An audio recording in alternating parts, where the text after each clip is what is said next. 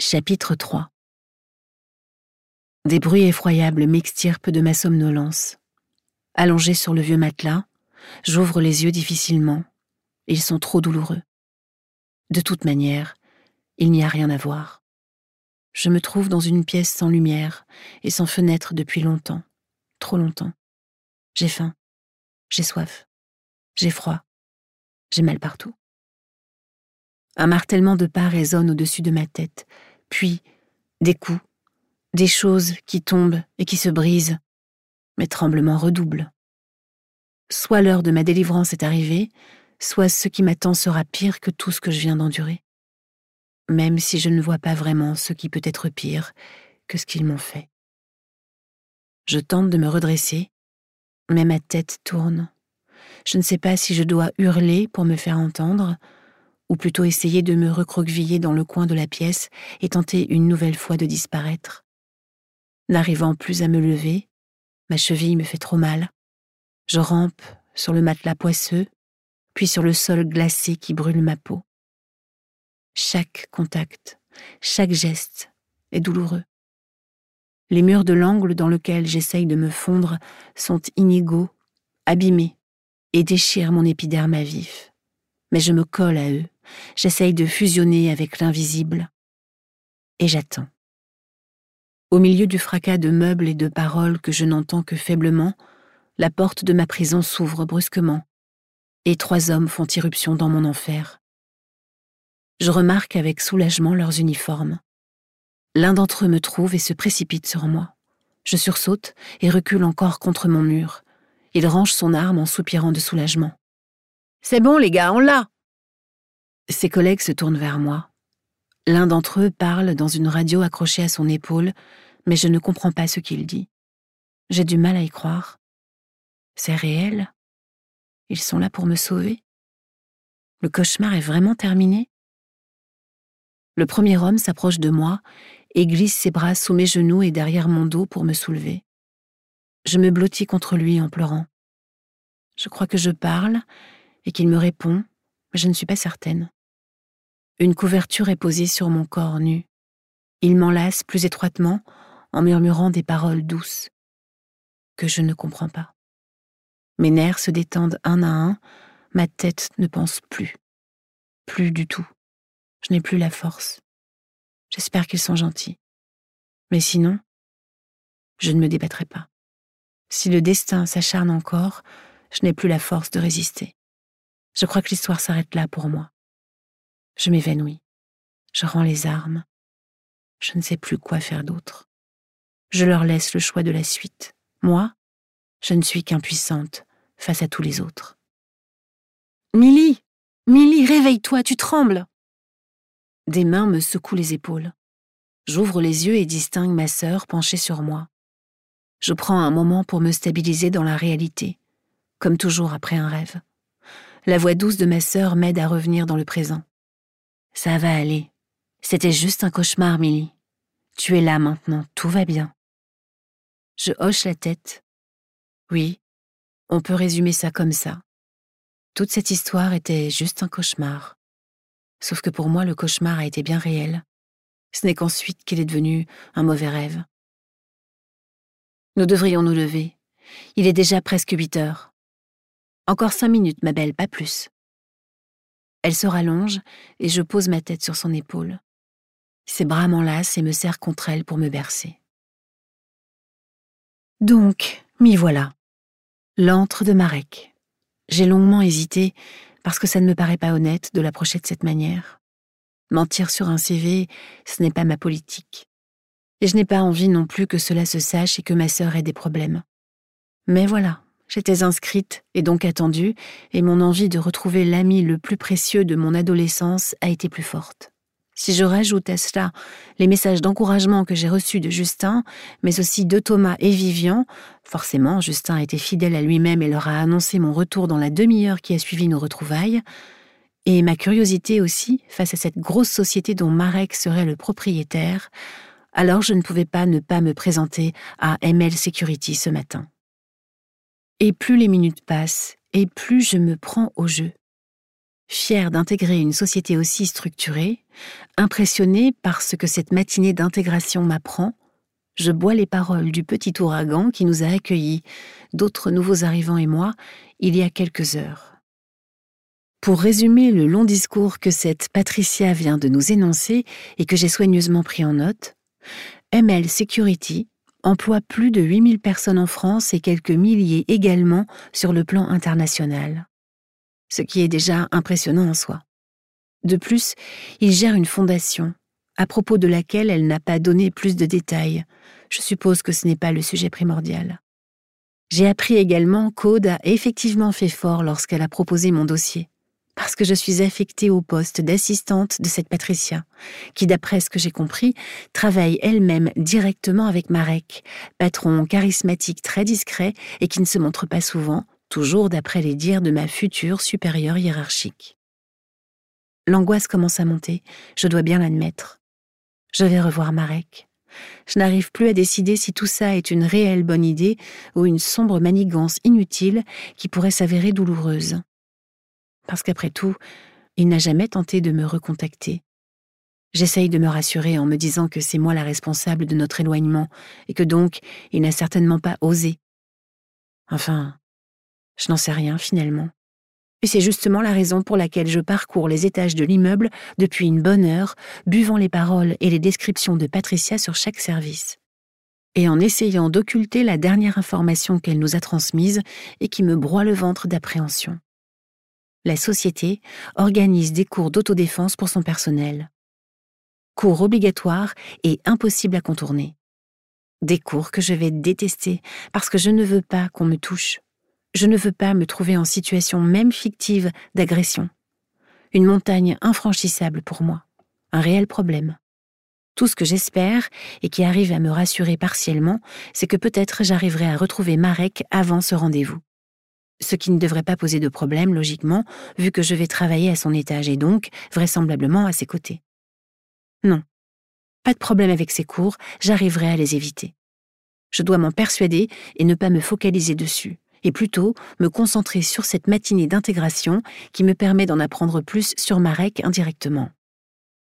Après avoir visité l'immense salle de pause, puis le réfectoire cafétéria où notre guide nous a expliqué le système de points pour le repas, nous entrons dans ce fameux complexe sportif qu'elle nous présente une nouvelle fois comme le passage obligé chez MLS. Très bien. Je souhaite bon courage aux profs si jamais je dois en arriver à assister à ces fameux cours, parce que je ne compte pas me faire approcher par un homme ni aujourd'hui ni demain, même pour une simple démonstration ou un cours de défense. Il n'y a absolument pas moyen. Ils ont leurs règles, eh bien j'ai les miennes aussi. Et je sais être particulièrement bornée quand je m'y mets. Qu'on se le dise. Et pour le coup, s'il insiste, j'espère que le prof s'y connaît réellement en self-défense parce qu'il en aura besoin contre moi. Tu parles, on me souffle dessus, je tombe. Bref. Nous arrivons dans un grand couloir séparant les salles de sport. Tout est vitré, c'est magnifique. Patricia nous explique succinctement chaque pièce sans s'arrêter pour autant. Donc ici, nous avons la salle de musculation, de l'autre côté, celle de fitness. Ensuite, les salles de cours. Tenez, regardez, dans celle-ci, un cours est commencé. Nous observons quelques instants et effectivement, une quinzaine de personnes en tenue de sport se font face en écoutant un prof leur expliquer une prise en montrant l'exemple. Il tient une femme par la taille qui essaye de se dégager. Un frisson me parcourt le dos. Jamais on ne fera ça. Impossible. Je détourne les yeux et suis notre petit groupe toujours mené par Patricia, qui s'esclaffe en arrivant au niveau de la salle suivante. Eh bien, vous avez de la chance. Monsieur Lisinski est en plein entraînement de MMA avec Franck, l'un de nos coachs d'autodéfense. Pour info, le patron, c'est celui qui a des cheveux. Profitez, vous ne le verrez pas souvent. C'est un boss très discret. Je les rejoins et hésite à regarder à l'intérieur de la pièce. Puis je m'y résous, le cœur battant à tout rompre. J'ai l'impression de me retrouver sous cet arbre il y a si longtemps, alors qu'il me proposait de m'emmener à cette soirée. Mes yeux balayent la pièce derrière la baie vitrée.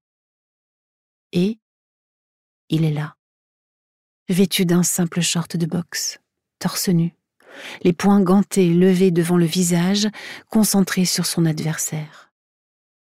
Je perds tous mes moyens. S'il était beau la dernière fois que je l'ai vu, maintenant il est sublime. Le torse développé, le ventre strié d'abdos, les bras puissants. Tout en lui étendu, luisant par l'effort. Ses muscles roulent sous sa peau à chaque geste, il est tout simplement à en baver. Et son visage, ses mèches brunes se battent toujours en duel sur son front, jusqu'à la limite de ses yeux. Sa mâchoire s'est affermie et semble plus virile, d'autant plus que maintenant, elle est recouverte d'une barbe de trois jours qui lui assombrit le bas du visage. Tout ça, c'est déjà couper le souffle. Mais ce qui m'attire, ce sont ses yeux. Toujours aussi verts, mais encore plus expressifs. Dur, froid et déterminé. Il semble en vouloir à la terre entière. Face à cet homme, s'entraînant simplement, il ne devrait pas y avoir de colère. Mais c'est pourtant le cas. Quelque chose au fond de ses rétines parle pour lui. Moi qui le connaissais avant, je remarque cette lueur vacillante qui lui donne un air fragile et déterminé. Je n'arrive plus à détacher mes yeux de lui. J'observe son combat. Il esquive souplement, attaque son adversaire, n'arrête pas de bouger, de sautiller, alerte et hypnotique. Il dégage une aura de puissance et de maîtrise impressionnante. Captivé, je ne remarque pas que mon petit groupe s'est éloigné jusqu'au bout du couloir. Patricia, elle, par contre, s'en aperçoit. Elle me rappelle à l'ordre depuis sa position. Émilie Elle a crié, apparemment suffisamment fort pour que Marek entende. Il se retourne vivement vers le couloir et nos regards entrent littéralement en collision. Le jade captivant de ses yeux ensorcelle mes rétines en un instant. Trop d'émotions s'entrechoquent entre nous, comme un déluge après une trop longue sécheresse, comme un barrage qui cède sous la pression trop forte des éléments, tout ça en un instant. Et l'instant d'après, un poing s'abat sur sa joue, celui de son adversaire coupe en court brutalement un autre échange muet et éclaire. Son visage est projeté en arrière violemment, le contact visuel est rompu. Il recule de deux pas, sonné, la main sur sa mâchoire, et s'adosse au mur alors que son coach s'approche de lui pour inspecter les dégâts. Patricia me rejoint, son regard suit le mien, elle grimace d'un air détaché, absolument pas inquiète. Aïe Il va avoir une belle marque. Vous venez ou vous attend? Elle pose une main dans mon dos et me pousse avec autorité vers notre destination. Je me laisse guider loin de lui. Je fais acte de présence jusqu'à la fin de la visite. Je m'attendais à un choc au moment de le revoir, mais pas ce genre de choc. Une grande joie ou peut-être une immense peine. Mais je ne prévoyais pas que mon cœur se serre aussi douloureusement. Je ne pensais pas que les souvenirs des jours heureux ressurgiraient avec une telle force. Je ne pressentais pas non plus ce courant d'air glacial qui s'abattrait et resterait sur ma peau, ni cet état fébrile qui engourdit mon cerveau depuis que nos yeux se sont croisés. Flottant presque au-dessus du sol, je ne sais pas trop comment je me retrouve au dernier étage de la société, dans le bureau aéré et plus qu'agréable de Patricia. Depuis la salle de sport, je ne dis pas un mot, me contentant de hocher la tête pour lui répondre. Elle contourne son bureau et m'invite à m'asseoir en face d'elle. J'essaye de me concentrer sur l'instant présent, d'oublier provisoirement Marek, ses yeux, son corps, les réactions du mien, et surtout cette flamme qui s'est ravivée en l'espace d'un quart de seconde en moi. Bon alors, Émilie, je dois vous avouer que vous êtes ma première assistante. Je gérais tout moi-même jusqu'à présent, mais avec le développement de certaines activités de MLS, je ne peux plus assurer sur tous les tableaux. Je ne sais pas exactement comment nous allons nous organiser, ni si je saurais vous laisser une place intéressante, mais dans tous les cas, nous allons essayer. Je hoche la tête. Pour changer. Elle me sourit. Parfait. Donc attendez une minute. Pour commencer une bonne collaboration, que j'espère en toute transparence, je dois commencer par vous avouer que je n'ai pas eu le temps de consulter votre dossier, votre agence d'intérim vous ayant adressé à nous vendredi soir. Et étant donné que notre service ressources humaines leur fait entièrement confiance, j'ai décidé de faire de même. Nous aurons le temps de voir ensemble si notre collaboration fonctionne, n'est-ce pas? Vous comprendrez donc par ce simple exemple que je suis effectivement débordée en ce moment.